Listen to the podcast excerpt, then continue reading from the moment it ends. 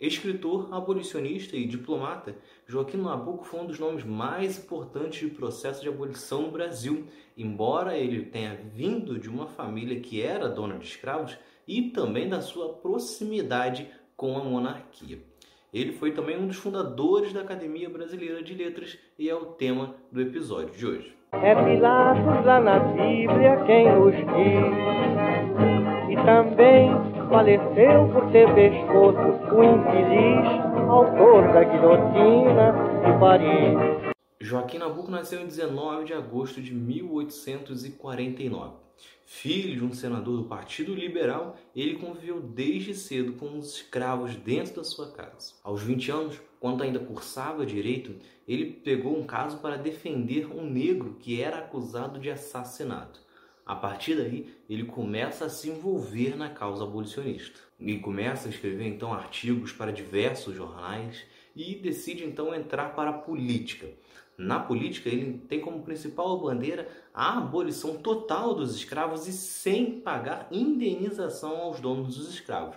Isso sim, na época o Brasil não se discutia se os escravos precisariam de alguma quantia para pagar por todos os serviços forçados ao longo de tantos anos. O que se discutia naquela época no Brasil era se os donos dos escravos mereciam receber algum dinheiro por indenização, já que perderiam sua mão de obra escrava. Para aumentar a força de sua campanha, Nabucco cria a Sociedade Anti-Escravidão Brasileira, ele cria o jornal O Abolicionista e ele começa a viajar para o exterior buscando apoio, principalmente porque desde aquela época a Inglaterra já era uma forte oposição à escravidão, afinal ela já tinha passado pela Revolução Industrial, as indústrias estavam desenvolvendo e ela precisava de gente que consumisse, né? e uma pessoa que não recebe não compra mercadorias. Por isso a Inglaterra já pressionava o Brasil para acabar com a escravidão. Através de seu jornal, Joaquim Nabuco também começa a divulgar ideias de reforma agrária que daria terra para todas as pessoas, incluindo os escravos que fossem libertos. Enquanto lutava pela abolição, Joaquim Nabuco também defendia a monarquia. Isso porque ele acreditava que só com a monarquia forte que o Brasil ia se manter unido. E usava como exemplo a América Espanhola, que acabou dividida em diversas repúblicas.